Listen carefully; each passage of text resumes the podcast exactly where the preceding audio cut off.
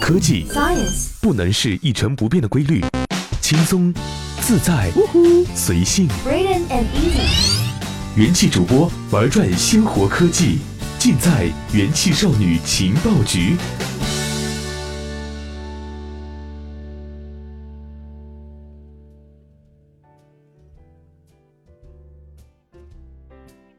用智商捍卫节操，用情商坚守美貌。欢迎收听今天的元气少女情报局。本节目由喜马拉雅 FM 独家播出。Hello，大家好，我是珊珊，各位观众老爷，咱们好久不见了。说起拉斯维加斯，各位观众老爷可能会想起那句著名的旅游广告语：“在拉斯维加斯发生的事儿，就让它留在拉斯维加斯吧。”这句话潜台词就是在拉斯维加斯这个成人天堂，遍地都是赌博啊、夜总会啊，各种能让你释放自我的项目，尽情的玩吧，没有别人知道，嘿嘿，你懂的。前段时间在拉斯维加斯会议中心举办的 CES，苹果并没有参展，但是呢，却在黄金广告位拉了一条巨大的横幅。横幅上的标语呢，就是拉斯维加斯这条著名的旅游广告语的改版。你在 iPhone 上做的事儿，只会留在 iPhone 上，没有其他人能够知道。苹果这么巧妙的一改，表达了苹果对于隐私保护的注重。接着就在上上周，库克在《时代》杂志专栏上发文，呼吁科技行业针对处理用户数据问题进行全面改革，并呼吁美国国会立法保护用户隐私。好嘛！苹果一直在这方面都做得挺好的，珊珊快要忍不住拍小手手给库克叫好了。结果这打脸来得太快，就像龙卷风。就在这几天，推特上有网友爆出，iPhone 手机自带的 FaceTime 视频聊天功能存在巨大的漏洞。通过群组通话，FaceTime 可以在对方并未接通的情况下就听到对方的声音，甚至可以未经同意直接看到对方。这是怎么一回事呢？珊珊给大家详细介绍一下。正常情况下，我们可以用自己的 iPhone 向另一个 iPhone 用户发起 FaceTime 视频请求。那么现在，珊珊试着给咱们志玲姐姐打一个。在志玲姐姐接通之前，我的手机屏幕上只能看到自己帅气的脸，而只有等对方接听后，我才能看到志玲姐姐的脸，听到志玲姐姐甜甜的声音。这个流程没毛病吧？跟咱们微信视频聊天没有什么区别哈。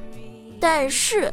现在我要说但是了，从 iOS 十二开始，苹果给 FaceTime 加了一个新功能，叫做群组聊天，可以把数个好友拉到同一个会话里进行视频聊天。这个 bug 呀，就出在这儿了。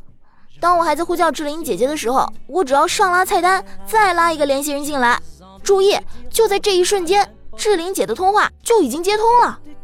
然而实际上，志玲并没有接通我的 FaceTime 请求，她的手机上依然显示着待接听。更可怕的是，如果志玲姐姐不想理我，按了一下电源键挂断了，这个时候通话并不会被挂断，反而是会接通视频。所以，志玲姐姐很可能在神不知鬼不觉的情况下就被我看光了。各位老爷，想象一下，这个漏洞如果被利用，你只要准备两台 iPhone，就可以窃听，甚至是偷窥任何一个 iPhone 用户。这一切毫无门槛，毫无技术难度，只要你拥有对方的电话号码。这样想想，简直瑟瑟发抖了，有木有？这个 bug 呀，也已经被互联网上各路网友验证为真，各大媒体呢也成功复现了。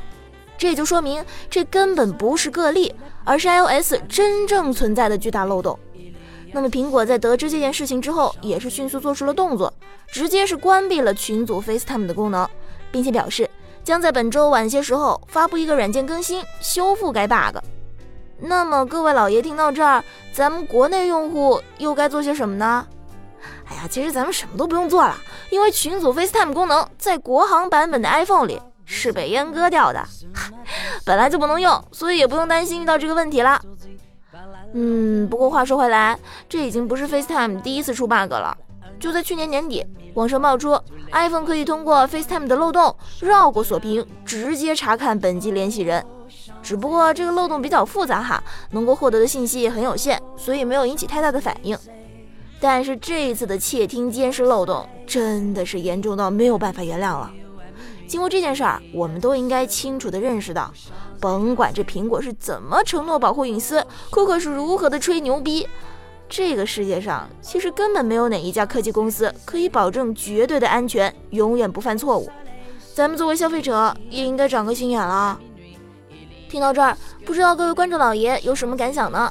珊珊只是想说，哎呀，幸亏我不用 iPhone，不然我刘亦菲的身份不就要被大家知道了吗？好了，今天的元气少女情报局就到这儿，我是珊珊。